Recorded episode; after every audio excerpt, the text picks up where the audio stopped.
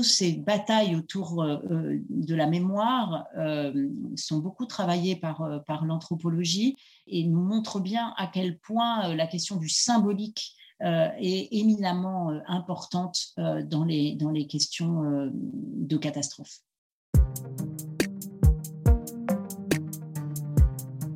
Effraction le podcast vous fait découvrir cinq romans du festival Effraction qui explorent les liens entre littérature et réel. La troisième édition se tient à la Bibliothèque publique d'information du 24 au 28 février 2022. Dans cet épisode, Benoît, bibliothécaire à la BPI, reçoit l'anthropologue Sandrine Revet pour parler de Dans leur nuit, de Perrine Lamikik. Benoît. Dans la nuit du 16 avril 1970, sur le plateau d'Assy en Haute-Savoie, un important glissement de terrain emporte deux bâtiments du sanatorium du Roc des faisant plus de 70 morts, dont 56 enfants. Dix jours auparavant, une première alerte avait été ignorée par la direction de l'établissement. Cinquante ans plus tard, Perrine Lamikik enquête sur cette catastrophe et brise le silence qui la recouvre l'autrice exhume documents d'archives et correspondances, elle les juxtapose aux témoignages qu'elle recueille auprès des familles des victimes et des rescapés, composant de la sorte un texte d'une grande force.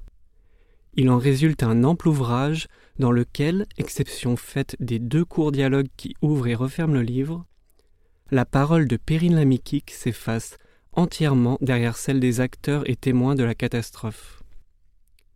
Sa subjectivité n'intervient en définitive que dans le choix de l'objet de son enquête, le travail de montage très réussi qu'elle effectue, et dans ce qui apparaît en filigrane de sa relation avec les personnes qu'elle a interrogées. Au-delà de l'émotion qu'il suscite, Dans leur nuit s'impose à ses lecteurs et lectrices comme un livre de non-fiction extrêmement puissant et particulièrement entêtant.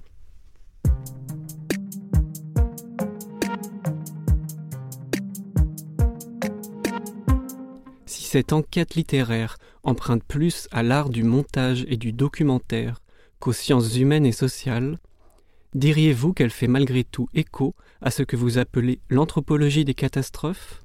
Sandrine Revet, anthropologue et chercheuse aux séries, spécialiste des catastrophes.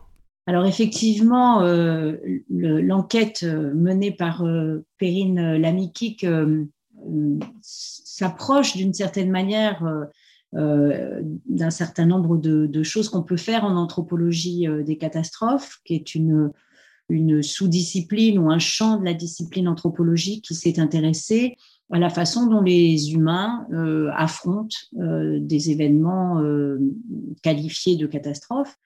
Mais évidemment, l'ouvrage n'est pas une enquête de sciences sociales. elle fait écho dans le sens où elle permet euh, de vérifier que dans ce cas, comme dans d'autres cas qui ont été étudiés par l'anthropologie des catastrophes, on voit émerger un certain nombre de, thématiques qui sont récurrentes euh, autour des questions de, deuil, de mémoire, euh, autour des questions de responsabilité, de, communauté de victimes, enfin tout un tas de, thématiques que l'anthropologie a elle-même travaillé elle se distingue de, cette, de ce travail en sciences humaines et sociales dans le sens où euh, cet ouvrage euh, ne prononce pas de voix. Euh, l'auteur est, absente, elle n'analyse pas ce qu'elle trouve, elle le donne de manière brute au lecteur, elle le colle dans un sens qu'elle choisit et qui en fait justement un objet littéraire et non un objet de science.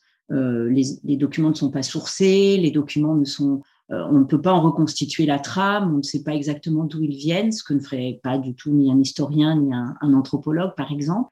Et c'est en ça qu'elle fait un travail littéraire, puisqu'elle elle nous propose son récit, euh, son collage de ses récits. Et ça, ça se distingue très, très, très fondamentalement d'une enquête en sciences sociales. En tissant ensemble les voix des familles des victimes et des rescapés, mais aussi des anciens employés du sanatorium, de ses architectes et commanditaires, des secouristes, des journalistes, des autorités, etc. Bref, de tous les acteurs impliqués dans cette catastrophe, Perrine Lamikik en propose non seulement le récit, mais compose en fin de compte une sorte de mémorial textuel. Or, la question de la mémoire est centrale lorsqu'il s'agit de tels drames.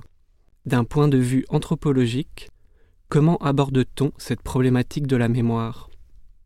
Alors c'est vrai que euh, ces disputes euh, autour euh, des questions de, mémoire et, notamment des mémoriaux, ce sont des disputes qu'on observe très fréquemment quand on enquête sur des terrains affectés par des, par des catastrophes, que celles-ci soient des catastrophes passées ou des catastrophes qui viennent de se produire d'ailleurs.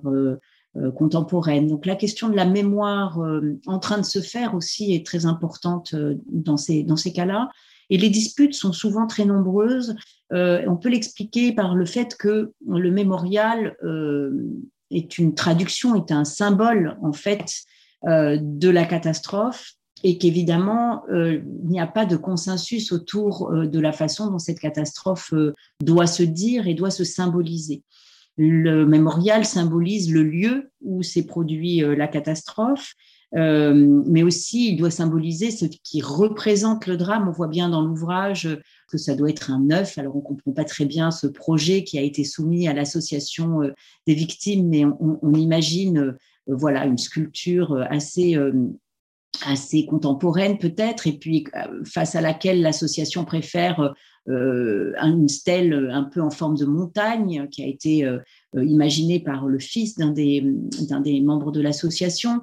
Euh, on voit bien que c'est euh, le symbole de la, catastrophe qui est en jeu et qu'il n'y a pas d'accord autour de ça, autour non plus euh, de où la mettre, quel est le lieu qui représente le mieux le drame? Est-ce que ça doit être sur le lieu du drame? Euh, Est-ce que ça doit être plus visible, moins visible, etc. Donc, euh, tous, ces batailles autour euh, de la mémoire sont beaucoup travaillées par, l'anthropologie et nous montrent bien à quel point la question du symbolique est éminemment importante dans les questions de catastrophe. Un point frappant de Dans leur nuit est la place que prend la question judiciaire, la longueur des procédures et les difficultés qu'elle pose. Même s'il y a des responsabilités humaines, celles-ci sont partagées et difficiles à arbitrer. Dans ces conditions, comment traite-t-on les implications humaines dans les catastrophes dites naturelles? Alors, il est assez rare euh, que l'on assiste à euh, des procès suite à euh, des catastrophes qualifiées de naturelles la catastrophe, la tempête Xintia, qui a été suivie d'un procès au, pénal qui a condamné le, maire de, la, faute sur mer, est en, ce sens une, exception. Mais d'une manière générale, il y a rarement des procès et des, suites judiciaires suite à des catastrophes dites naturelles notamment euh, parce qu'il est très euh, difficile euh, d'établir des responsabilités directes, là où pour des catastrophes sanitaires ou technologiques, l'implication des humains est plus, plus évidente peut-être. Même dans le cas du procès Xintia, on voit bien que le procès, même s'il a désigné un ou plusieurs coupables, a eu du mal à euh, détricoter, on va dire, euh, la chaîne complexe euh, des responsabilités. Des responsabilités humaines qu'on voit bien apparaître dans le livre de, Perrine Lamikik, avec une remontée historique jusqu'aux années 20, c'est-à-dire 50 ans avant, avant le drame lui-même. On aurait certainement pu également remonter même avant euh, qui sait, euh, si l'on veut euh, regarder comment ce territoire s'est progressivement urbanisé, comment il est devenu un lieu touristique, peut-être que ça date même d'avant les années 20, etc.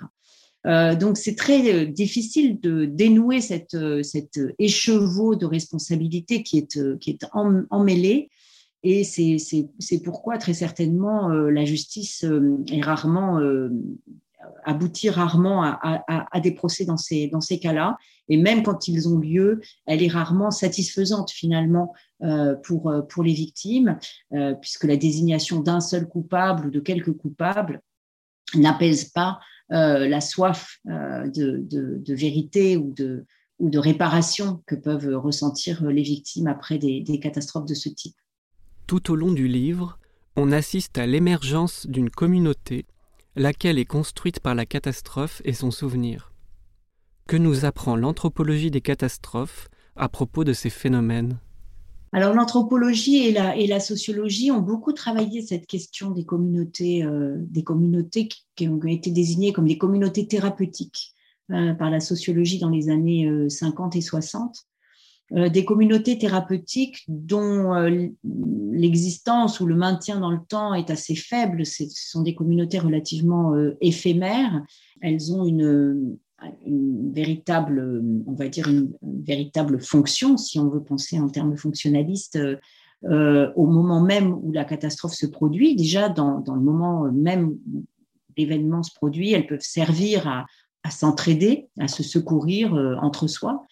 Euh, là, ce qui est euh, intéressant, c'est que l'on voit euh, finalement une communauté se produire au fil du temps et par l'action d'un certain nombre de, victimes qui vont, ou de parents de victimes qui vont aller chercher progressivement les uns les autres et constituer ce groupe.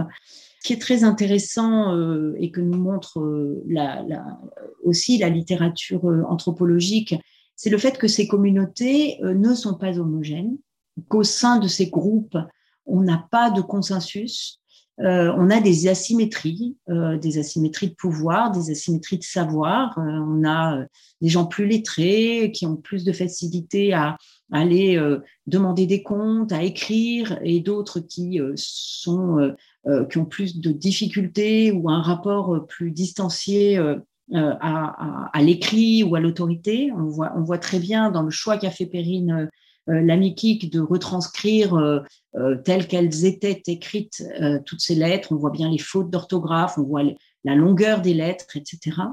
on voit aussi des tensions. Tout le monde n'est pas d'accord sur la façon de procéder. Est-ce qu'il faut continuer? Est-ce qu'on ne doit pas continuer? Est-ce qu'il faut s'arrêter? Est-ce que l'avocat nous défend bien?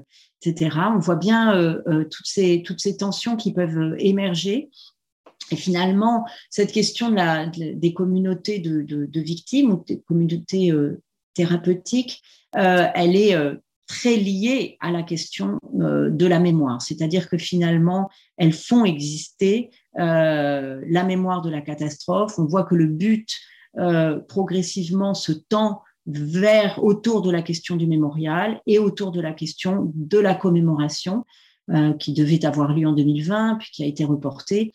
Et donc, euh, voilà, autour de la constitution de ce rituel de, euh, de la mémoire. Euh, même si elle, ces communautés permettent également un soutien, un échange et puis une entraide hein, entre les uns et les autres, entre les familles plus ou moins dotées en capital social ou culturel et, et, les, autres.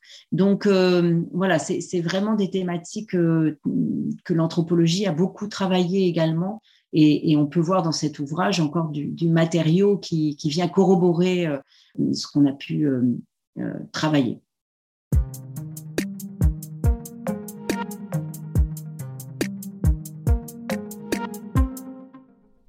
Ah ben ouais, ça me touche.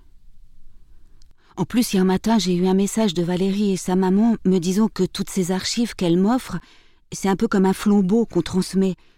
Alors c'est sûr que ce nouveau document Parce qu'en 2008, quand j'avais commencé à essayer de retrouver trace de certaines choses, que j'étais allé voir la stèle, que j'avais commencé à envoyer des courriers à la mairie pour obtenir des informations sur les suites, sur le procès, j'avais rien obtenu de précis. Alors la correspondance du papa de Pierre?